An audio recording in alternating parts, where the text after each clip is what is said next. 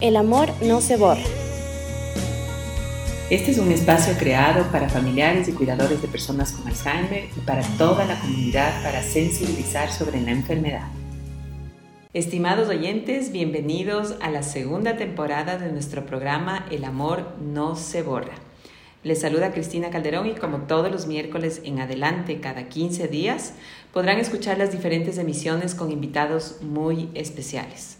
Como ya lo saben, este esfuerzo de comunicación ha sido concebido y producido por la Fundación TASE, Trascender con Amor, Servicio y Excelencia, debido a su constante preocupación por sensibilizar y crear una conciencia entre el público ecuatoriano y todo el mundo sobre la enfermedad de Alzheimer.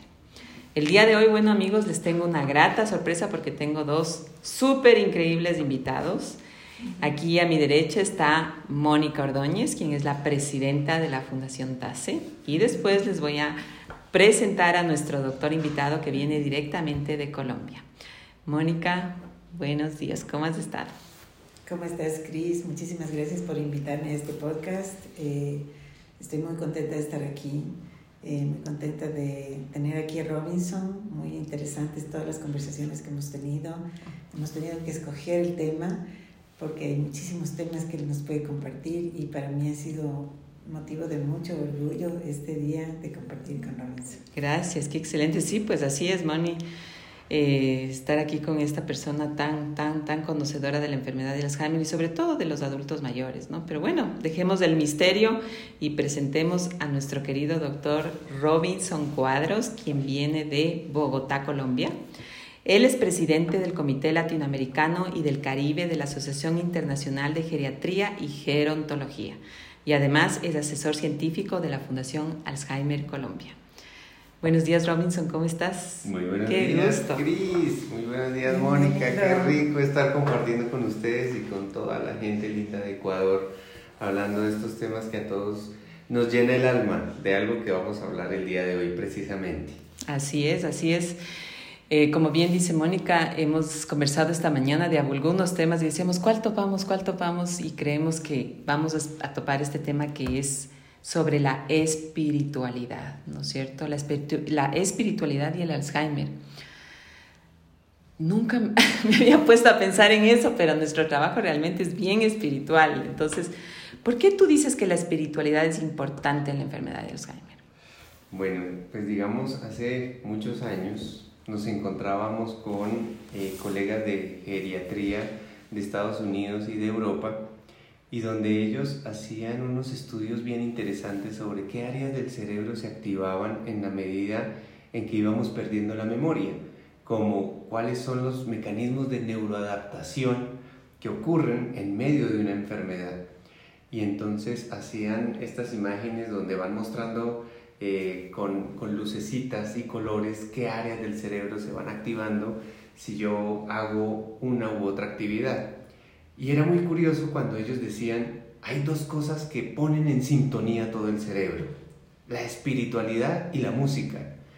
Y ahí empecé a pensar, qué tan poderosa es la espiritualidad en nuestro cerebro. Sí, porque de la música sí se ha hablado. Sí, y hay muchos estudios importantes, pero digamos que en, en, nuestro lenguaje cultural siempre se nos dice, usted como médico no hable ni de fútbol, ni de religión, ni de política. Entonces, pues como que nos alejamos del tema y no conocemos qué hay alrededor. Hablando de religiosidad, eh, ¿por qué confundimos la espiritualidad con la religión? es, es, algo que nos ocurre de manera muy frecuente, Mónica. De hecho, la misma Organización Mundial de la Salud eh, lanzó un comunicado al respecto, porque hace parte de la salud. Eh, la Organización Mundial de la Salud dice que lo espiritual son los aspectos de la vida humana que básicamente tienen que ver con aquellas experiencias que trascienden fenómenos sensoriales y que no es lo mismo que religioso. De hecho, es, es, muy bonito cuando uno eh, mira en la cultura oriental cómo ellos asemejan a las personas con un árbol y dicen las hojas, los frutos son los aspectos físicos y de relación con los demás. El tronco de ese árbol son los aspectos mentales y emocionales y las raíces son nuestra espiritualidad, son los aspectos espirituales. Y ahí viene la primera pregunta, ¿no? como son nuestras raíces, delgaditas, gruesas, profundas, se abrazan con otras raíces, con qué se están nutriendo. Eso es. Sí, eso es el tema de, de la enfermedad de Alzheimer, ¿no? Eh, nosotros hemos visto, y eso fue un claro ejemplo que nos, nos, pasó en la pandemia, porque nosotros tenemos una residencia y los familiares nos, nos decían, mi, mi, familiar ya no se va a acordar de mí, ya no va a estar... O sea, si tú me cierras la visita, y yo les decía, no, porque la parte afectiva, la parte espiritual, no se pierde. Esa es una memoria que tenemos y que es intacta, que creo que queda, queda intacta en nosotros. Y efectivamente, cuando estuvimos con ellos y se volvieron a ver, fue como que no había pasado ni un día. Hablando de eso, eh, ¿qué partes del cerebro se activan con la espiritualidad? Bueno, hay, hay muchas, muchas eh, partes del cerebro que se activan. De hecho, hay varios journals, varias revistas científicas que se encargan de esto. Y de esto, pues la verdad yo tampoco sabía cómo se publican cada tres meses Mm, revistas internacionales. Hay una que se llama Journal of Spirituality in Mental Health. ¿sí? Hay otra que se llama Journal of Religion and Health. Otra que se llama The International Journal of the Physiology Religion. ¿sí? Y que hacen estudios científicos con diferentes culturas, religiones, sobre cómo la espiritualidad empieza a activar el cerebro y surge una palabra nueva que tampoco conocía que se llama la neuroteología. Mm. Entonces toman monjes budistas, eh, religiosas monjitas y a través de escáneres cerebrales miran cómo el lóbulo frontal focaliza la mente en la oración. Los lóbulos parietales ¿sí? están implicados en el autoconocimiento, en el sentido, en esa búsqueda de sentido de los que hablan los logoterapeutas en el espacio y en el tiempo. Y el sistema límbico, que es donde manejamos nuestras emociones, nos permite experimentar el perdón, la sabiduría y la trascendencia. Mm, interesante. Y cuéntame de, de este viaje espiritual. bueno, tú, ya me estás invitando a viajar. Y cuando, y cuando a uno lo invitan a viajar, uno puede tener dos actitudes. ¿sí? que quiero conocer y voy a pagar por lo que quiero conocer con un itinerario riguroso y ahí es donde yo digo voy como turista. Cuando yo voy dispuesto a descubrir, abierto al mundo, ¿sí? y que todo va a ser nuevo y me lo voy a disfrutar, no lo voy a categorizar, ahí soy viajero. Por eso, digamos, hay muchas eh, religiones que hablan del viaje del viaje espiritual, donde se superan los límites y se encuentra el camino hacia la perfección. Em, se habla del tarika o la senda sufi del amor iluminado, el marga o camino hinduista, la vía budista de las ocho fases, las, eh, los ascetas musulmanes hablan de, del sófora o del viaje, los cristianos se hablan del camino eh, a Jerusalén. Es, digamos, es es cómo me encuentro conmigo mismo en, un, en una búsqueda del sentido y de la perfección. Y ahí es cuando uno, como familiar de un, de un paciente con, con, Alzheimer, de una persona con Alzheimer, yo digo, ¿cuál es mi rol? ¿Soy acompañante o soy guía turístico? Sí, el tema de la espiritualidad es un tema que, que sí creo que cuando te pasa una enfermedad así tan impactante en la familia, creo que te sacude todas las bases, las raíces, estas, estas raíces que tú dices que están en el árbol, que pueden ser delgadas, pueden ser gruesas, y la familia se cuestiona y, y muchas veces dice, ¿por qué a mí? ¿Por qué a mí? ¿O hasta cuándo? ¿O hasta cuándo a medida que va avanzando la enfermedad, no? Sí, digamos que culturalmente nos acostumbraron primero a confundir espiritualidad con religiosidad y nos acostumbraron también a hacer una transacción entonces, si yo subo de rodillas a tal lugar, es porque quiero que me, se me ocurra este milagro.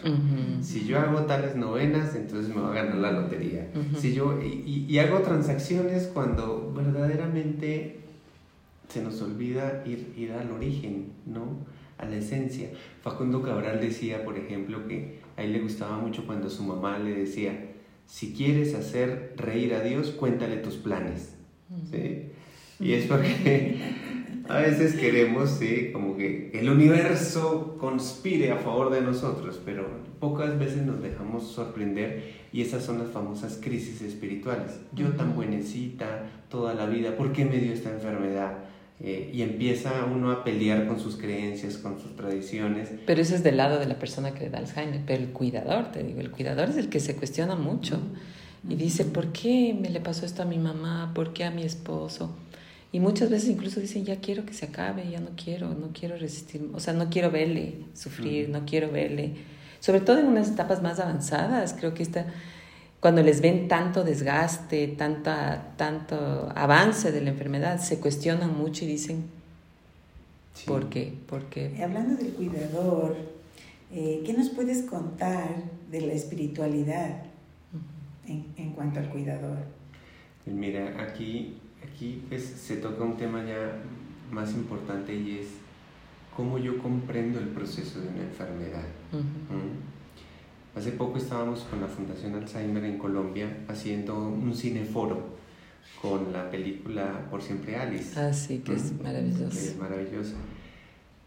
Se levanta una de las cuidadoras y dice, cuando salimos del cine en el 2016 con mi mamá y mis hermanos, mi mamá nos dice, les quiero decir algo, tengo los mismos síntomas de la protagonista. Mm. Y, y, ella decía, no, no, no creíamos mandamos a hacer las pruebas neuropsicológicas y efectivamente mi mamá estaba empezando un Alzheimer. Cuando ella narra esa historia, todo el auditorio empezó a llorar y empezó a decir es una enfermedad terrible y entramos en una situación tan crítica que yo dije, esperen un momento.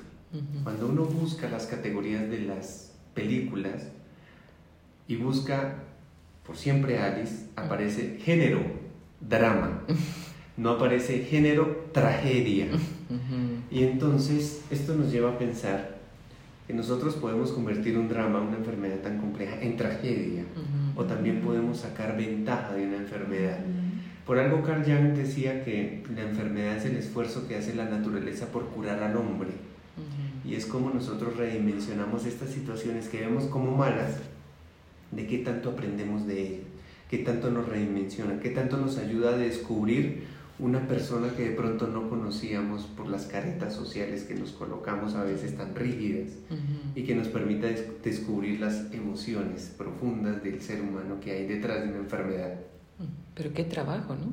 O sea, es un trabajo profundo que tiene que hacer cada persona, porque nosotros, yo te digo, nosotros, Moni, que hemos estado con tantas familias durante estos 12 años, no hemos visto tantos casos, tantos casos tan difíciles gente que acepta, gente que se culpa, gente que dice que, que vive tranquila, que ya ha pasado las etapas, pero qué difícil encontrar ese, ese sentido, porque al fin de cuentas es encontrar un sentido a las cosas. Sí, yo creo que ahí es donde nosotros tenemos que empezamos a agradecer en medio del dolor. Agradecer es una dimensión espiritual, agrado de ser. ¿Sí? es una actitud existencial. Muchos dicen, dime cuánto agradeces y te diré cuánto aprendiste a vivir. Y, eso, y eso es cambiar nuestro lenguaje, porque el cerebro obedece lo que la lengua dice. Si yo vivo en lenguaje de gratitud, mi panorama es muy diferente a cuando hablo en lenguaje de frustración. Si hubiera, si la enfermedad no hubiera aparecido, si le hubiera tocado a otro menos a mi mamá o a mi esposa, cambia el panorama. Entonces sí es una invitación muy, muy, muy, muy respetuosa a cuidar nuestro lenguaje. Digamos que lo que nos angustia a veces no es ni siquiera el proceso o la muerte, ¿sí? es sentir que perdimos ese reconocimiento como personas perdí nuestro rol, ya no es la gran maestra, el profesor, el comerciante, y nos etiquetan con una enfermedad. Y ahí es donde tenemos que, que, que, comprender que somos seres espirituales en un viaje terrenal. y, y, también creo que es importante aprender a soltar, ¿no? Porque hay cosas que en realidad nosotros no podemos controlar.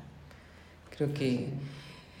Y eso también pasa, que dicen, que dicen, pero llegan y dicen, no, pero mi mamá no está tan mal, como hablábamos hoy en la mañana, ¿no? Que dicen, que, me ponías ese caso en la residencia, que me decías, viene esta persona cada dos años y dice, qué viejita que está mi mamá, pero claro, ya han pasado dos años, la gente envejece. Y es esa parte de perder el control, de decir, tengo que soltar, como ya pasó, estamos aquí en la familia con esta situación y ahora qué vamos a hacer. Y también como decir, eh, se vienen cosas, van vamos a pasar por etapas, ahora mi mamá está bien, tal vez mañana no esté tan, tan, tan, tan bien, ¿no es cierto? o sea, como que decir, ya no, o sea, ¿cómo hacemos ese respiro? O sea, quisiera de que les enseñemos a los, a los familiares a decir, ya, o sea, no puedo tener este peso, esta montaña encima de mis hombros que, que cargo todos los días, ¿no es cierto? Yo creo que es importante no vivir de la expectativa. ¿Qué va a pasar en seis meses? ¿Qué va a pasar en un año? Si hoy está así, porque a veces nos angustiamos es por lo que no ha pasado. De hecho, la mayoría de veces nos angustiamos por lo que no ha pasado. Y yo creo que aquí es una enfermedad que nos enseña a conectarnos con el otro de una manera mucho más profunda. Cuando se aprende a vivir, no se dan consejos. Simplemente se escucha con el alma al otro. Y esto es una conexión que esta enfermedad nos da ese privilegio de conectarnos desde los sentidos, desde el tacto, desde la mirada, desde el tono de la voz. Qué interesante. ¿Nos puedes dar algunos ejemplos?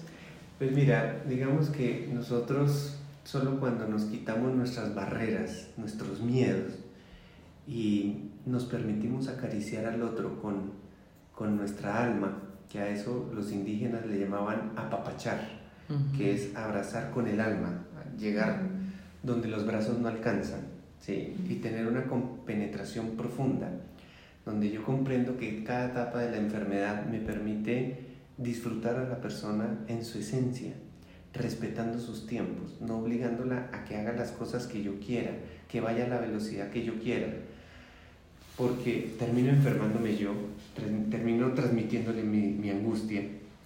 Y creo que incluso en medio de una enfermedad tan compleja, ¿sí? tenemos que comprender una frase muy bonita que tienen los alcohólicos anónimos, que dice que aunque nadie pueda volver atrás y lograr un nuevo comienzo, cualquiera puede empezar ahora y lograr un nuevo final. Así es, así es, así es. Qué hermoso. Es ese cambio de la, de la forma en que vemos la vida, ¿no? Y que, que, vemos las cosas, y no solo de una enfermedad, de cualquier problema que se aparece en nuestra, en nuestra vida, creo que es importante tener esa visión. Yo creo que soltar y confiar, ¿no? La parte espiritual es tan importante para la gente, para el mundo, y también la espiritualidad que puede mantener todavía la persona que tiene Alzheimer o demencia. Claro, es la dignidad, el sentido. Por eso muchas veces se dice que uno puede morir sano. Sano es completo, digno, amado, perdonado. ¿sí? Esos procesos de reconciliación a veces nos da miedo hacerlos. Sabemos que nuestros papás, nuestros abuelos vienen de otra cultura, donde, digamos, no eran tan cariñosos, ¿sí? ni, tan melosos de, de besuquearnos, pero, pero e, establecían su manera de, de, querernos con la comida, por ejemplo. Sí. Y hablar de, de perdón es muy difícil para ellos, porque también a ellos les obligaron a cerrar la boca, a no hablar de sus heridas emocionales y a decirles, eso ya pasó, deje así. En esos momentos donde, donde empieza una enfermedad de estas y donde tanto la persona con la enfermedad como el cuidador no debe llevar cargas en sus hombros emocionales, es importante decirle a nuestros papás, a nuestras esposas en medio de la enfermedad y decirles, mira, yo no soy perfecto, si alguna vez te fallé, perdóname, pero quiero que sepas que si tú sientes en el fondo de tu corazón que alguna vez me fallaste, yo a ti también te perdono. Y esto es un encuentro espiritual. Por eso, digamos que cuando hablamos del acompañamiento espiritual, que de esto pues hablan muchas personas, una de ellas es Enrique Benito, que, que, que me encantan sus libros, él habla de la hospitalidad, de la presencia y de la compasión cuando somos familiares, ¿sí? como parte de ese acompañamiento espiritual. ¿Y qué nos puedes decir de la trascendencia? De la trascendencia de la persona que tiene Alzheimer y también del cuidador. yo creo que la, la trascendencia es esa búsqueda de que yo como ser humano dejé una huella en las personas que me rodean. Cumplí mi misión. Y esto es importante hablarlo, es decir, qué pendientes hay. ¿Cómo hacemos sentir a la persona con Alzheimer que verdaderamente fue una excelente hija, una excelente madre, abuela, trabajadora, esposa? ¿Cómo cumplió su misión? Y cómo la valoramos por su presente, no por su pasado.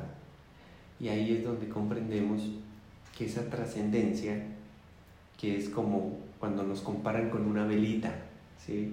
la velita arde, ilumina incluso si nadie la ve. La luz de la vela no tiene sombra porque no espera ser reconocida, pero la vela al envejecer cambia su forma y su tamaño, pero no su esencia, su luz. Y ahí es donde tenemos que enfocarnos, en la esencia de las personas, en su luz, que no la cambia la enfermedad de Alzheimer. Así es, así es. Qué, bellísimo. Qué lindo. Sí, qué hermoso.